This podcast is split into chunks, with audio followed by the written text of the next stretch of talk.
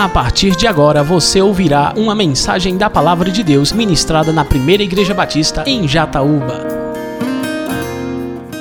Meus amados, depois de dois domingos ausente, eu retorno ao púlpito dessa igreja e eu também retorno ao Evangelho segundo Marcos. Então eu convido você a abrir a palavra, o texto sagrado no Evangelho segundo Marcos. Nós estamos há um tempo numa série de mensagens que tem por título Deus em ação. E isso no Evangelho narrado por Marcos. Deus em ação. E Deus está agindo o tempo inteiro através da pessoa de Jesus. Isso é claro, isso é nítido, nós podemos perceber nas narrativas. Mas Deus também está agindo enquanto a palavra de Deus está sendo proclamada e anunciada. Entendo eu que enquanto a palavra é anunciada e fielmente proclamada, poderosa mão do Senhor, invisível, está agindo no nosso meio, salvando pessoas e fortalecendo aquelas pessoas que já foram salvas, gerando arrependimento em pecadores não arrependidos até então e fortalecendo a fé daqueles que precisam de ânimo.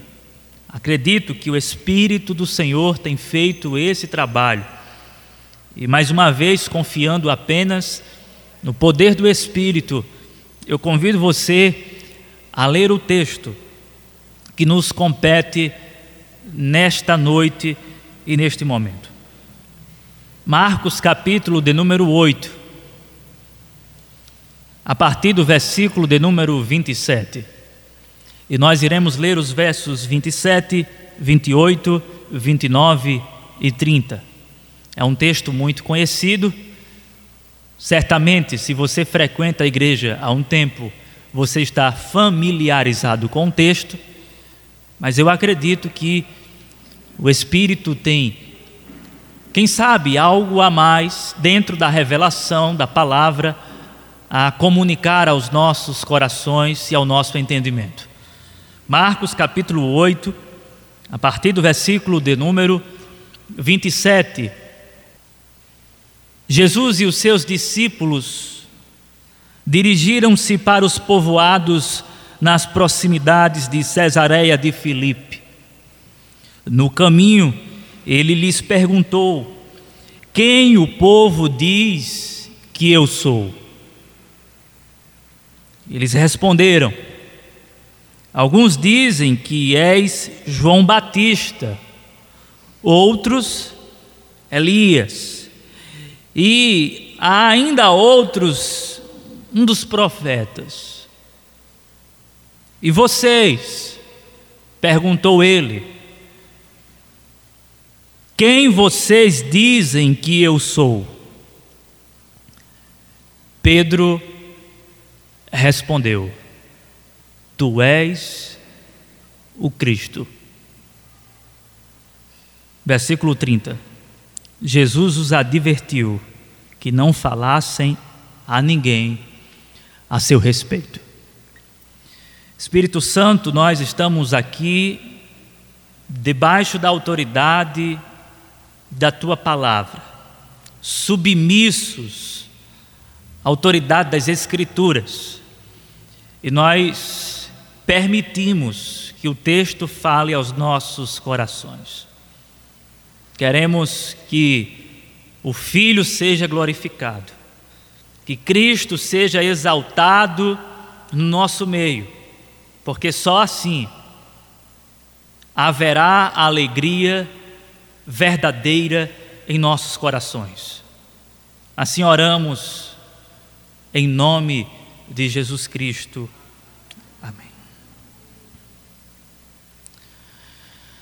No universo da teologia cristã, nos deparamos com alguns pontos centrais e finais inegociáveis da fé.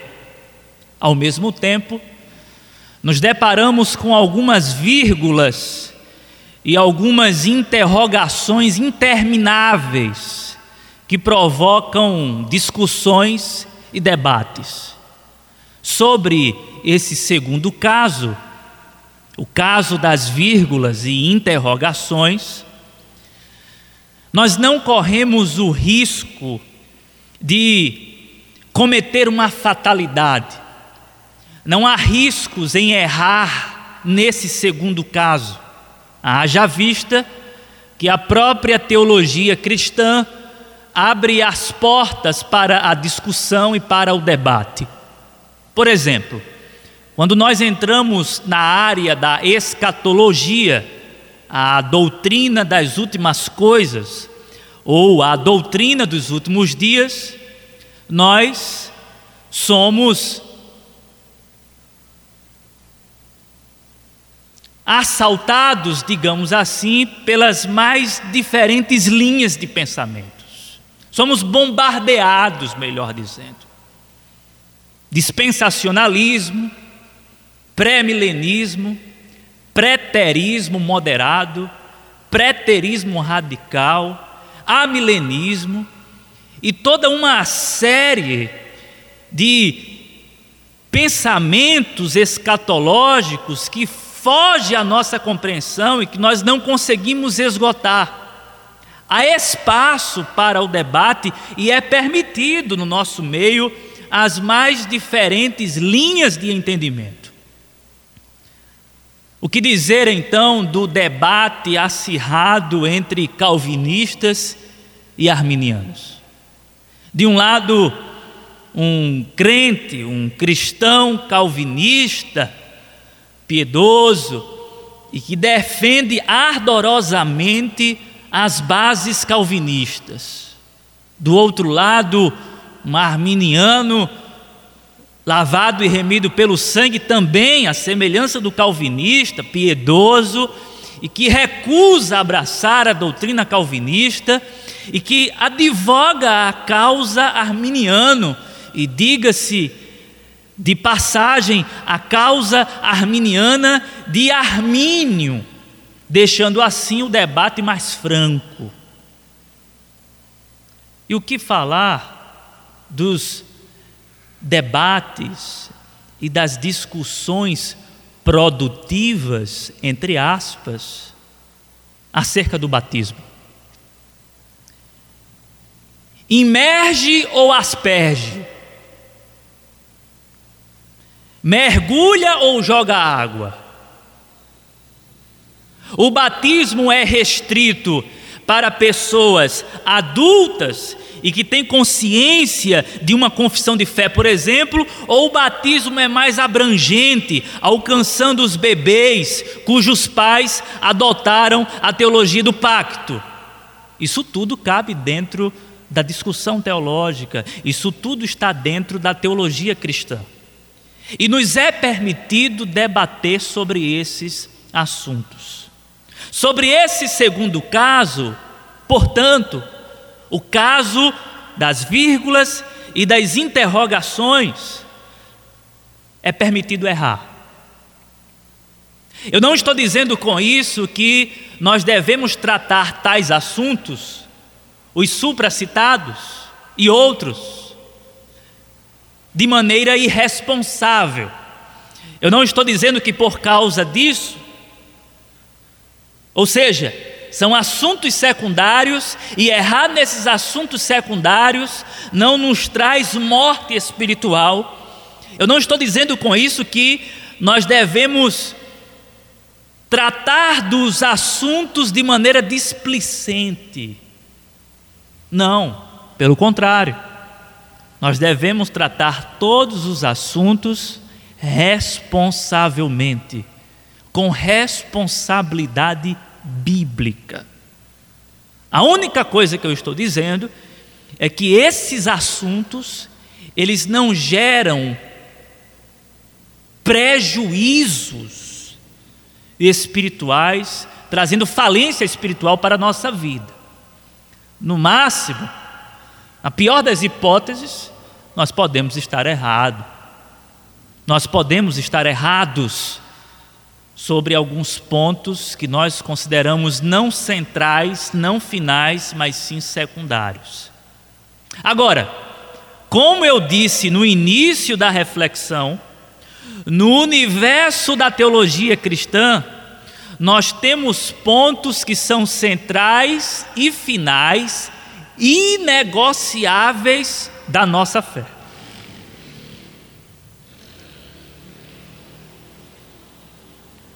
Infalibilidade das Escrituras, inerrância bíblica, trindade, justificação pela fé. Além desses, e de tantos outros pontos centrais e finais que não nos permite errar, nós temos o mais importante de todos os pontos, a saber, quem é Jesus. O texto que nós estamos a meditar nos coloca diante da maior de todas as questões. Nos coloca diante de um ponto central e final, cujo erro é letal, é fatal. Não nos é permitido discutir sobre este assunto sem que os nossos cabelos fiquem arrepiados, porque é um assunto central e final. É uma questão, como disse o reverendo Hernandes Dias Lopes ao meditar nesse texto, é uma questão de vida ou morte. A questão central do Evangelho segundo Marcos, quem é Jesus, gradualmente vem sendo levantada. Capítulo 1, 2, 3, 4, 5, 6, 7, 8. Nós estamos agora sim, de fato, encerrando a primeira metade desse evangelho. Estamos colocando um ponto final e aqui nós chegamos no clímax dessa pergunta que é levantada sistematicamente.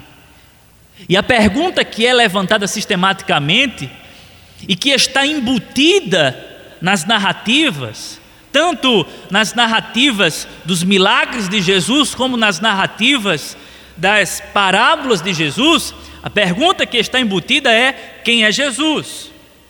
E é curioso que nessa revelação de Marcos, Jesus responde, eu falo nessa revelação sistemática e gradual, Jesus, ele levanta a pergunta e responde ao mesmo tempo quem ele é através dos milagres.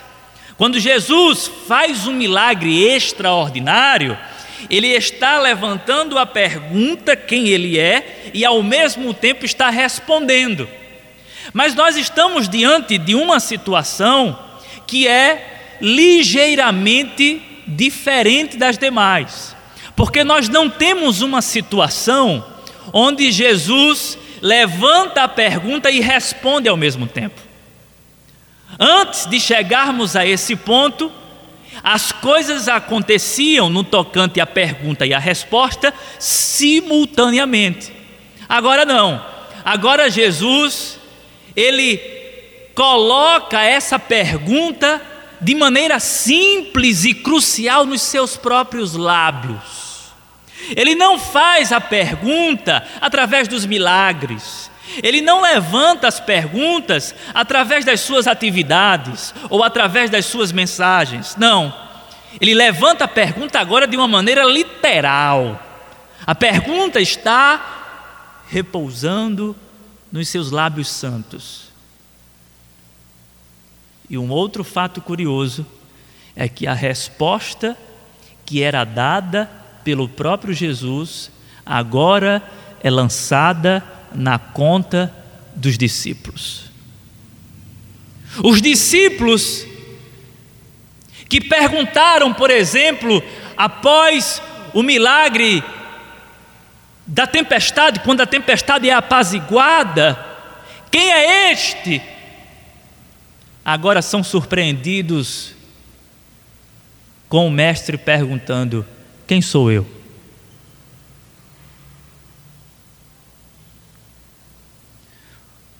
Um comentarista bíblico faz um pertinente comentário sobre esse texto, pois ele diz o seguinte: Jesus não introduz o assunto levantando questões retóricas que ele mesmo poderia responder, mas ele levanta questões diretas que exigem respostas diretas.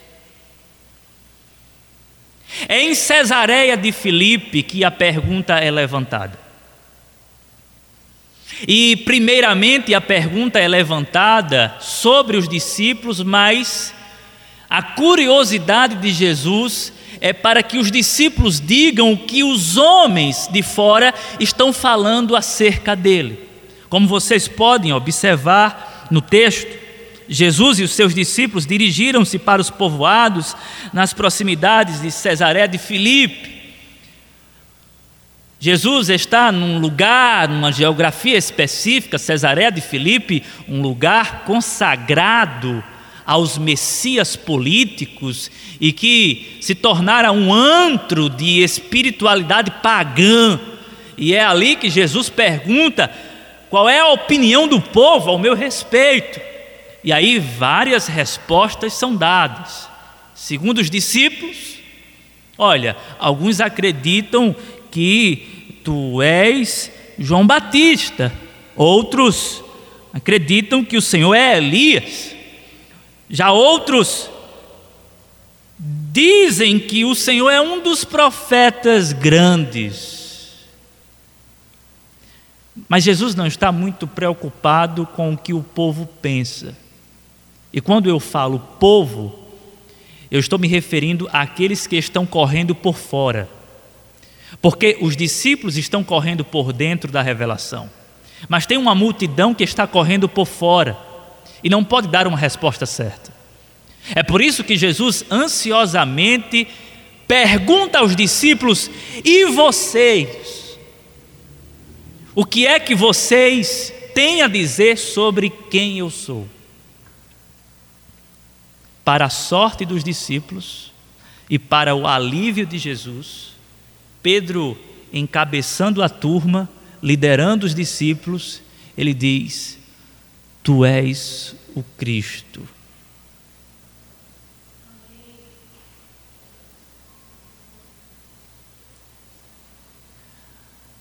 A resposta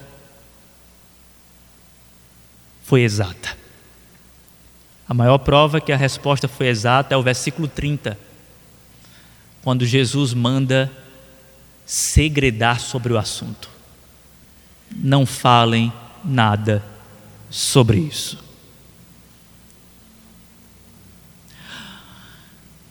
Nós estamos aqui, amados, diante da mais importante confissão de fé cristã. Jesus de Nazaré é o Cristo. Antes de aprofundar esse assunto, juntamente com os irmãos, eu gostaria de esclarecer algo que talvez todos nós já saibamos, mas que não custa nada recordar. A expressão ou a confissão, melhor dizendo, de Pedro, tu és o Cristo, está carregada de um peso de glória porque está carregada de um peso de glória. Porque Cristo significa ungido. Cristo é um termo de origem grega. O seu termo sinônimo hebraico é Messias. No Antigo Testamento, ungido é Messias. No Novo Testamento, ungido é Cristo. Quando nós falamos Jesus Cristo, nós estamos falando Jesus, o ungido, o Messias, ungido. Esclarecido isso, os judeus estavam esperando o surgimento do ungido de Deus. Ao longo da história, Deus levantou, por exemplo, reis ungidos que atuavam libertando o povo escolhido e dando vitória ao mesmo. Só que esses reis estavam apontando para o grande e definitivo rei que surgiria no momento ou no momento da história. Justamente o Cristo. Quando Pedro diz: Tu és o Cristo, levando em consideração que os judeus estavam esperando o cumprimento das profecias, porque os reis, os sacerdotes eram sombras da grande realidade que estava por vir. Quando Pedro diz: Tu és o Cristo, essa declaração, essa confissão está carregada com um peso de glória. Com outras palavras, Pedro está dizendo o seguinte: Tu és a nossa esperança, Tu és a nossa redenção, Tu és o Messias prometido no Antigo Testamento, Tu és o cumprimento das profecias, Tu és a resposta às nossas orações, Tu és o Deus eterno que veio nos salvar, Tu és o Filho do Homem que veio nos resgatar, Tu és aquele que pode nos libertar do mal, Tu és o Deus que veio nos livrar da opressão, Tu és aquele que pode nos redimir de todo o pecado, Tu és o ungido de Deus, Tu és o Cristo.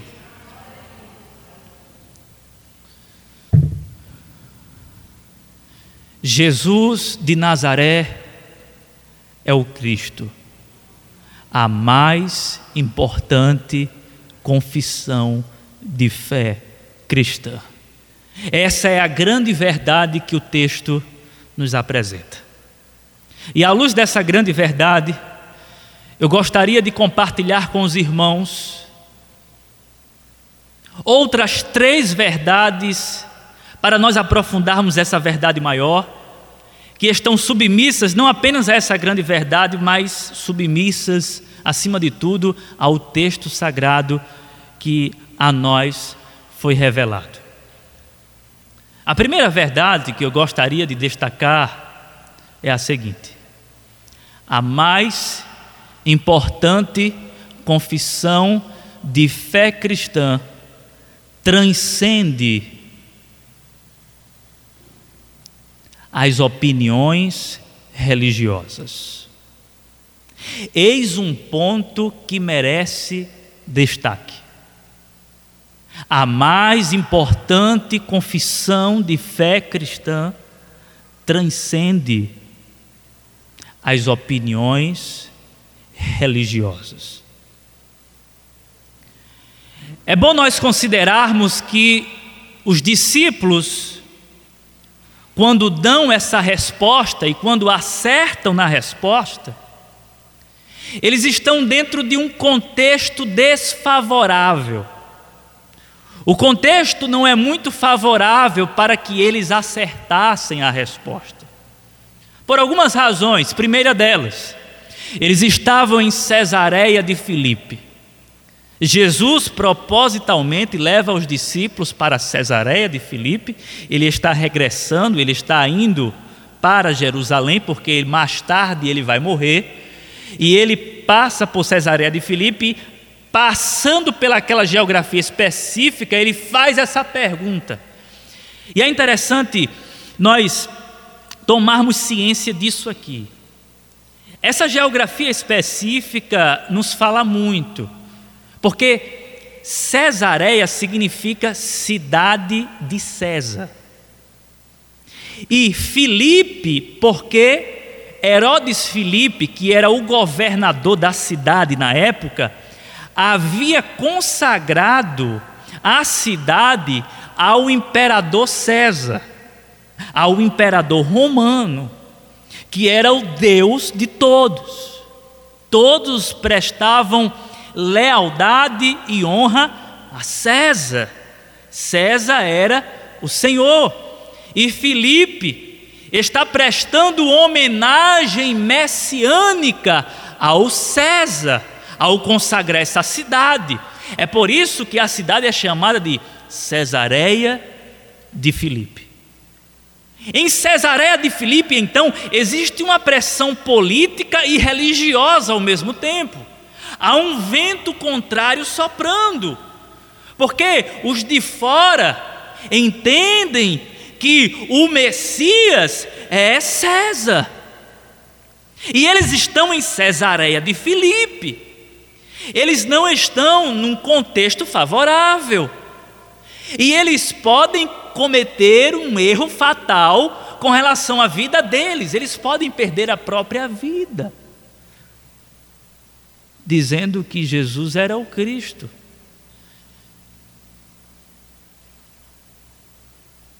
Pois bem, Cesareia de Filipe, contexto desfavorável. Agora considere também que havia uma crendice reencarnacionista. Quando os discípulos respondem primeiramente o que os homens pensam sobre Jesus, o que nos é comunicado claramente, e quando nós partimos para algum estudo mais aprofundado, fica claro isso, havia uma crendice popular reencarnacionista. É tanto que estão dizendo o seguinte: alguns pensam que tu és João Batista. O Senhor reencarnou. João Batista reencarnou em Jesus.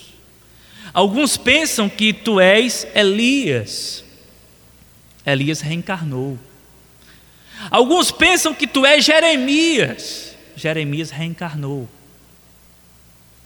A encarnação não era uma doutrina, nenhuma ideia popular.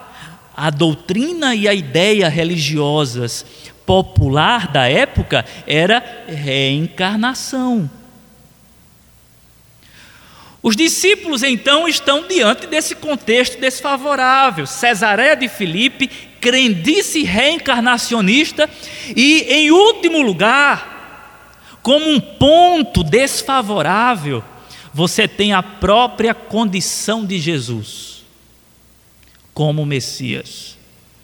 E aqui, J.C. Wiley, o grande bispo de Liverpool, ele faz um comentário interessante. Ele diz o seguinte: Tu és o Cristo, eis uma resposta nobre, tendo em vista as circunstâncias sob as quais ela foi dada. Porque quando ela foi dada, ela foi dada quando Jesus era um homem pobre, sem fama e sem majestade. Além disso, Jesus não era aceito como Messias pelas autoridades religiosas, muito menos pelas autoridades políticas. Então, juntando tudo isso, nós podemos concluir que a confissão de fé cristã, a maior delas, tu és o Cristo, transcende as opiniões religiosas. Porque o senso comum religioso da época não permitia esse tipo de confissão sobre Jesus de Nazaré. E está aqui Pedro indo contra tudo e contra todos. Os discípulos indo contra tudo e contra todos. Tu és o Cristo. Nós não comungamos com o pensamento dos demais. Nós entendemos que tu és o Cristo. Tu és o Cristo. Posto isso, uma aplicação prática para nós. Devemos ter muito cuidado para não conformar Jesus a opinião popular religiosa da nossa época, apresentando-o assim como ele é. Devemos ter muito cuidado para não conformar Jesus à opinião religiosa da nossa presente época, apresentando-o assim como realmente ele é. Nós temos esse desafio, amados. Apresentar Jesus como de fato ele é. Pregar a pessoa de Jesus de Nazaré como de fato a pessoa de Jesus de Nazaré deve ser pregada. Devemos anunciar a mensagem com exclusividade, com autoridade, com intrepidez e com todo cuidado para não conformar Jesus às opiniões religiosas do mundo. Meus irmãos, precisamos entender uma coisa: o Evangelho não é popular, o Cristo não é queridão, e a igreja não é amiguinha do mundo. Eu vou repetir: o Evangelho não é popular o Cristo não é queridão. E a igreja não é amiguinha do mundo.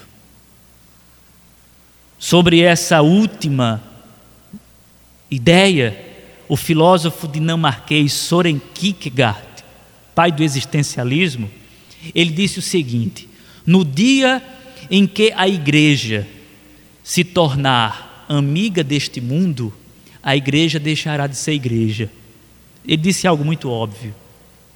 No dia em que o cristianismo se tornar amigo desse mundo, o cristianismo deixará de ser cristianismo. E parece que nós temos uma tendência de conformar o nosso cristianismo, a nossa fé, ao contexto no qual nós estamos inseridos.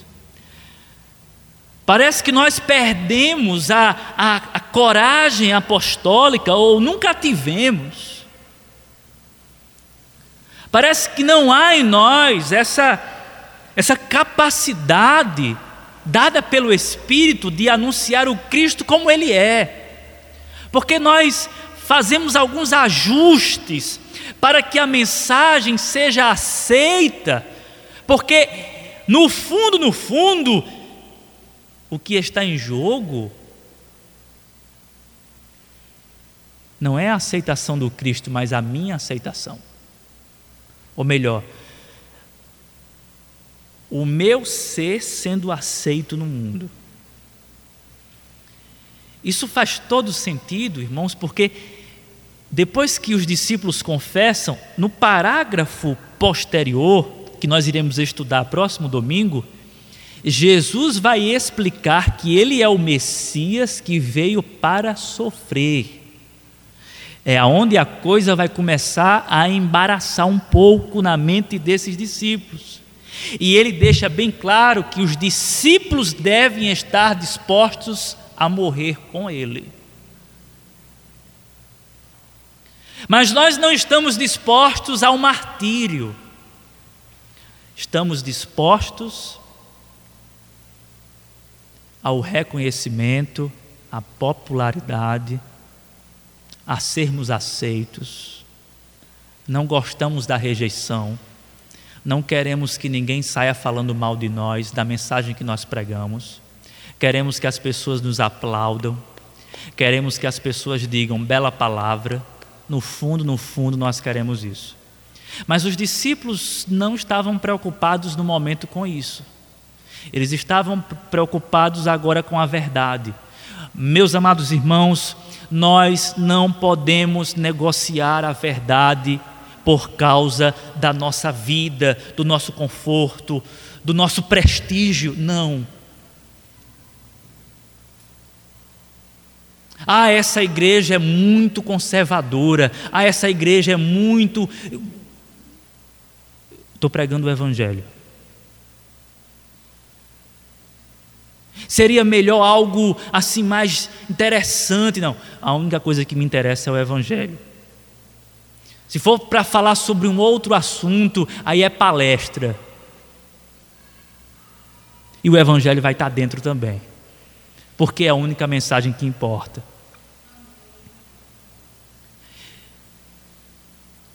Esses dias eu vi no, nas redes sociais um pastor presbiteriano que esteve no programa da Fátima Bernardes e ele ficou assim flertando com o pluralismo religioso, falando sobre tolerância religiosa, que a intolerância é em razão da ignorância de muitos, e ele quis ser bem aceito ali no meio.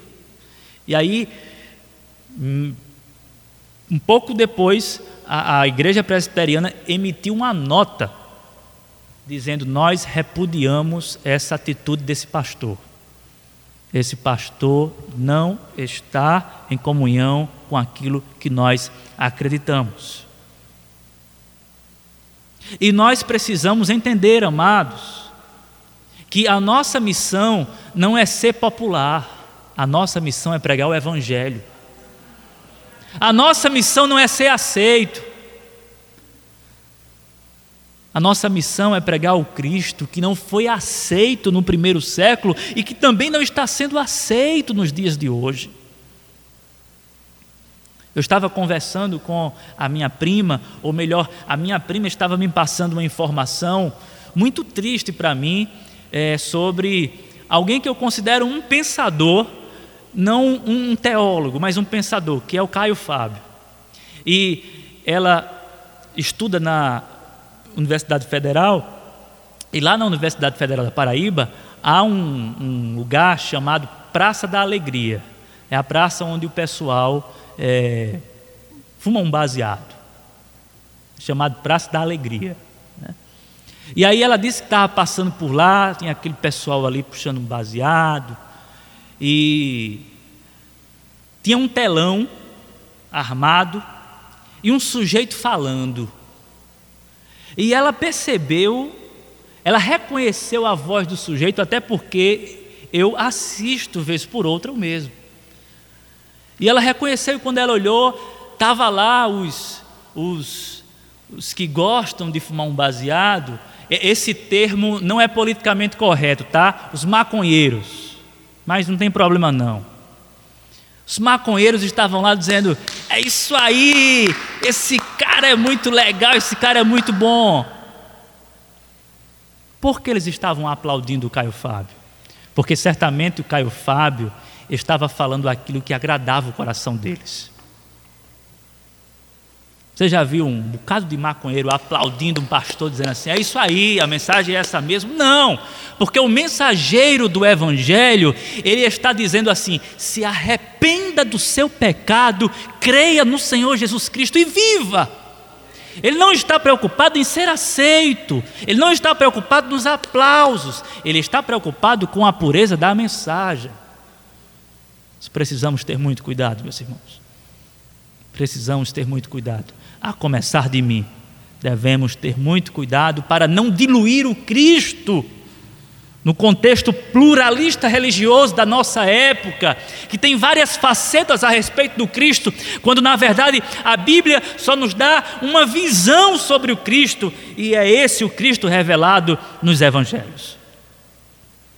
Mas, meus amados irmãos, nós temos uma segunda verdade sobre a mais importante confissão de fé cristã a mais importante confissão de fé cristã, transcende não apenas as opiniões religiosas, mas transcende o intelecto humano. Eu não estou querendo dizer com isso que a nossa maior profissão de fé, a mais importante que temos, é irracional, é ignorante, é anti-intelectual. Não é isso que eu estou querendo dizer. Até porque quando eu digo que a mais importante confissão de fé cristã transcende o intelecto humano, eu já estou dizendo algo que é racional. Então eu não posso ser acusado de ignorante na minha confissão, de irracional ou de anti-intelectual, já que eu estou usando o meu intelecto para dizer que a mais importante confissão de fé transcende o intelecto humano. O que eu estou querendo dizer com isso é que a fonte dessa confissão de fé cristã não é natural, mas é sobrenatural. Bem, nós não temos no Evangelho segundo Marcos a bem-aventurança que é lançada sobre Pedro logo após a resposta. Nem tampouco encontramos no evangelho paralelo de Lucas, Lucas capítulo 9. Mas nós podemos encontrar no evangelho correspondente de Mateus. Mateus capítulo 16, nós encontramos a bem-aventurança que é lançada sobre Pedro logo após a resposta. E essa bem-aventurança que é lançada sobre Pedro revela-nos que a confissão de fé cristã, a maior de todas, que é Jesus de Nazaré, o Cristo, tem a sua fonte não na racionalidade humana, mas no Deus que está acima dela. Mateus capítulo 16, versículo 17, Jesus responde assim: Bem-aventurado és tu, Simão, filho de Jonas, porque não foi a carne e o sangue que te revelou isso, mas o meu Pai que está nos céus. Ou seja, Jesus deixa claro que a profissão de fé de Pedro não tem origem em Pedro, mas tem origem no Pai. O Pai revelou a Pedro.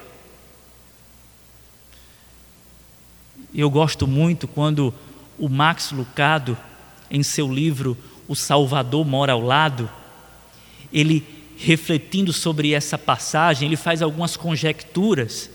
E quando Cristo pergunta quem os homens dizem ser o filho do homem, Pedro começa a entrar no, no imaginário dele e a perceber algumas coisas. E aí Max Lucado diz o seguinte: Pedro olha e diz assim: há alguma coisa fora do lugar.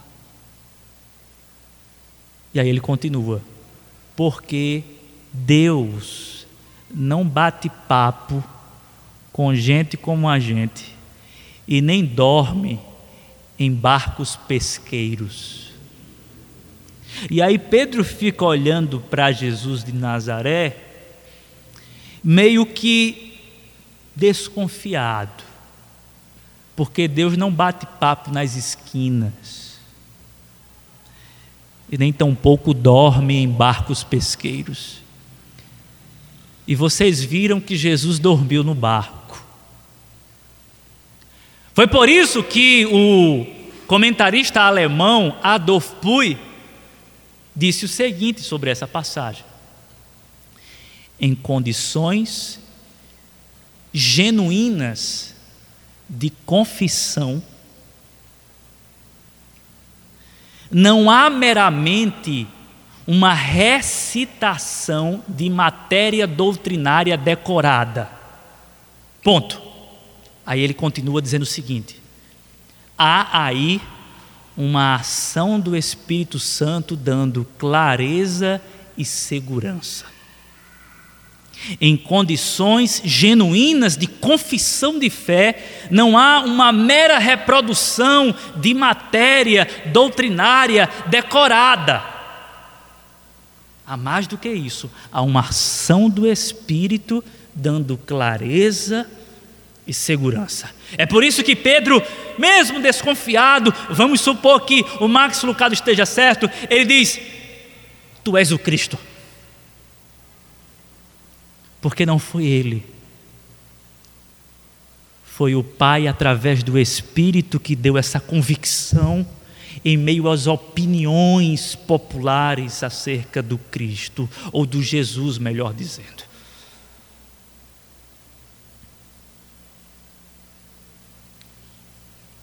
Sabe, amados, diante disso aqui, nós precisamos, no mínimo, agradecer ao Pai, porque Ele, através do Seu Espírito, nos revelou a preciosidade do Evangelho. Qual é a aplicação prática? Não te glories no teu próprio entendimento.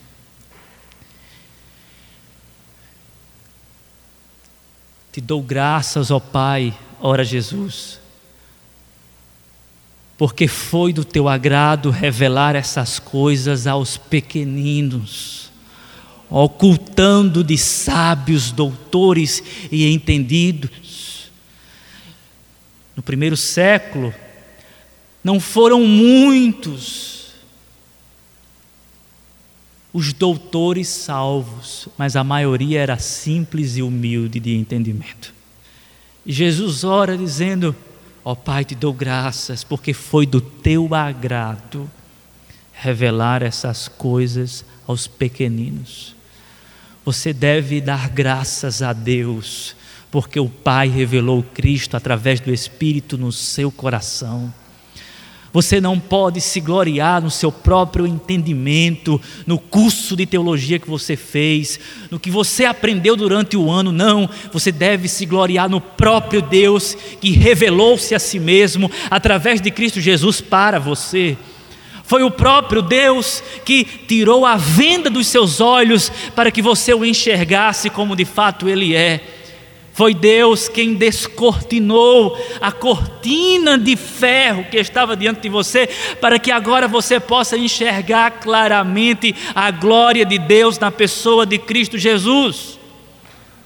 Se você está passando por um momento difícil e diz, eu não tenho o que agradecer a Deus, tem sim, você tem como agradecer pelo que Ele fez, e o que foi que Ele fez?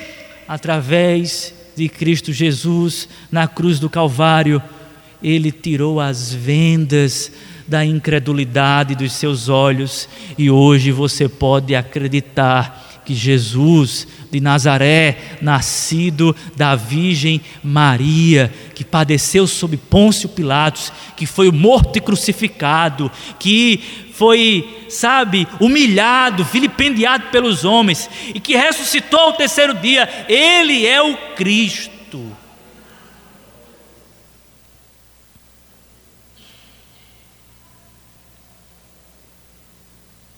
É nisto que nós nos gloriamos, em conhecer a Deus. Diz o profeta Jeremias, próprio Deus, aliás, através do profeta. Não se glorie o forte na sua força, não se glorie o sábio na sua sabedoria, nem o rico na sua riqueza. Aquele que quiser se gloriar, glorie-se nisto, assim diz o Senhor, em me conhecer e saber que eu sou o Senhor e que faço justiça e misericórdia. Agradeça a Deus pela revelação. Agradeça a Deus porque o Evangelho não ficou oculto ao seu simples entendimento. Mas, amados, nós temos uma terceira verdade. A mais importante confissão de fé cristã transcende a própria confissão de fé cristã. A mais importante, aqui temos um trocadilho, a mais importante confissão de fé cristã transcende a mais importante confissão de fé cristã.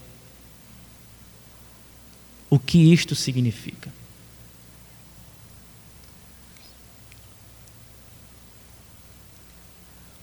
Quando Jesus faz a pergunta, ele não pergunta assim: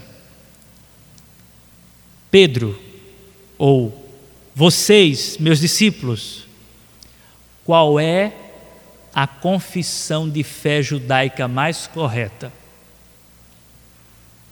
Ele não faz essa pergunta.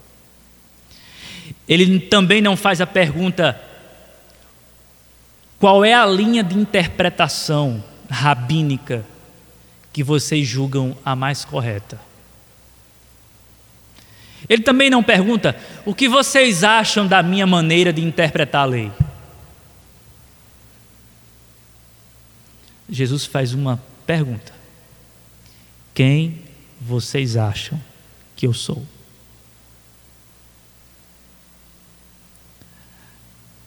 Jesus não pergunta sobre uma confissão de fé. Jesus pergunta quem ele é. A confissão de fé de Pedro e dos discípulos está apontando para algo maior, está apontando para uma pessoa, está apontando para o próprio Deus encarnado na pessoa de Jesus de Nazaré. Perceba que a confissão de fé, ela transcende a própria confissão de fé, porque ela carrega o Cristo que é maior do que qualquer verborragia nossa. Fazendo um trocadilho, o Verbo encarnado é o que nos salva e não a nossa verborragia confessional. Nós temos sim a nossa capacidade de verbalizar a nossa confissão de fé, isso é bom, mas não é isso que nos salva. O que nos salva é o Cristo que é confessado. John Stott diz algo interessante, ele diz que não é a fé preciosa que nos salva, mas é o Cristo sobre o qual a nossa fé preciosa está que nos salva. Porque tem gente que tem fé na fé. Tem gente que acredita na fé. E acreditar na fé não dá em nada. Porque a fé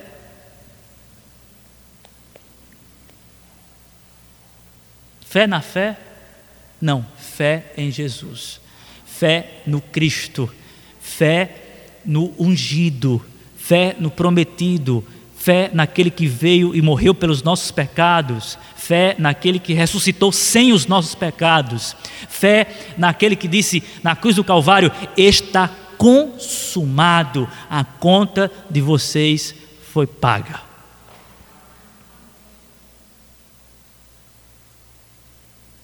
Qual é a aplicação prática aqui? Devemos ter muito cuidado para não adorar confissões de fé, mas sim adorar o Cristo da nossa fé.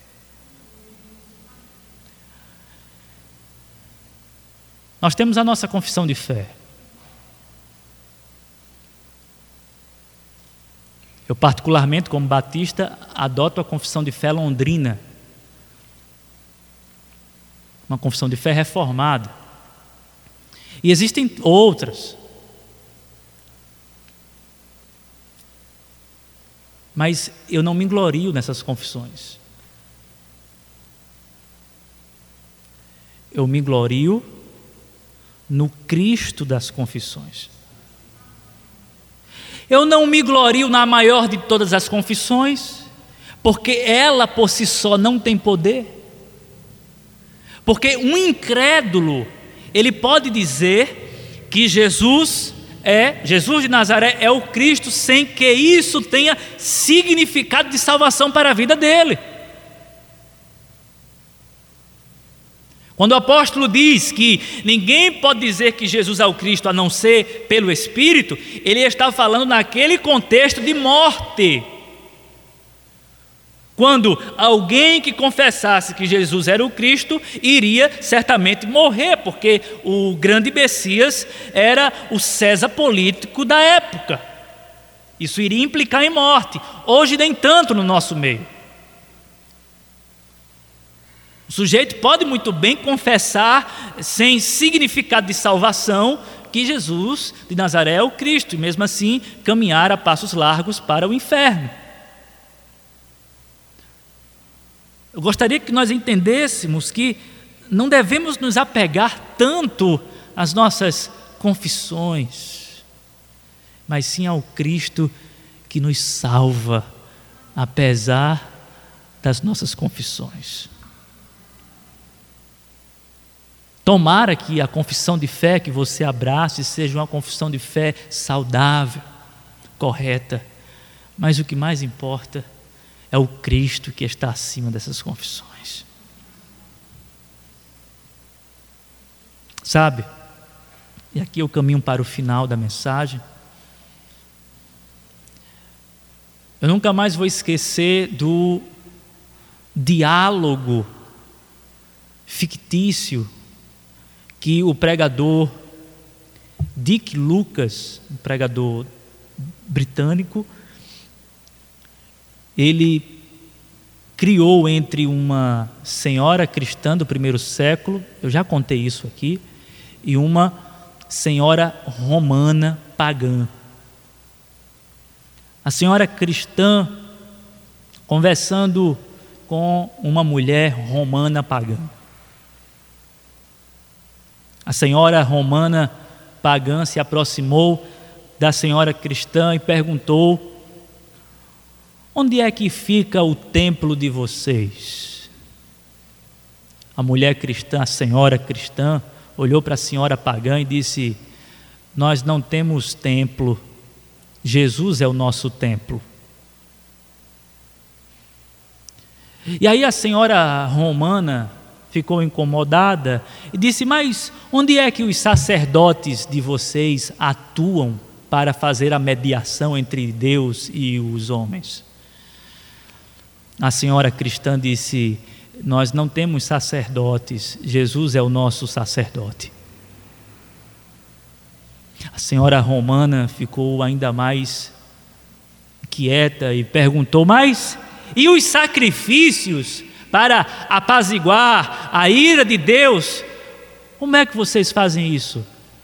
Minha senhora, nós não temos sacrifícios, não fazemos sacrifícios. Cristo é o nosso sacrifício. Aí a senhora romana, inculcada, olhou para a senhora cristã e perguntou: Mas que espécie de religião é essa? A senhora cristã olhou e disse: Minha senhora, não se trata de uma espécie de religião, se trata do Cristo.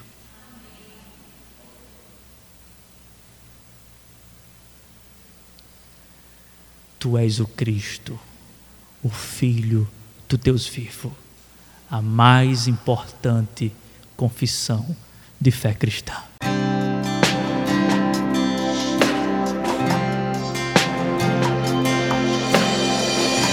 Você acabou de ouvir uma mensagem da Palavra de Deus ministrada na Primeira Igreja Batista em Jataúba. Para mais informações e para ouvir outras mensagens online, acesse facebook.com/barra Igreja Batista Jataúba. Curta e compartilhe.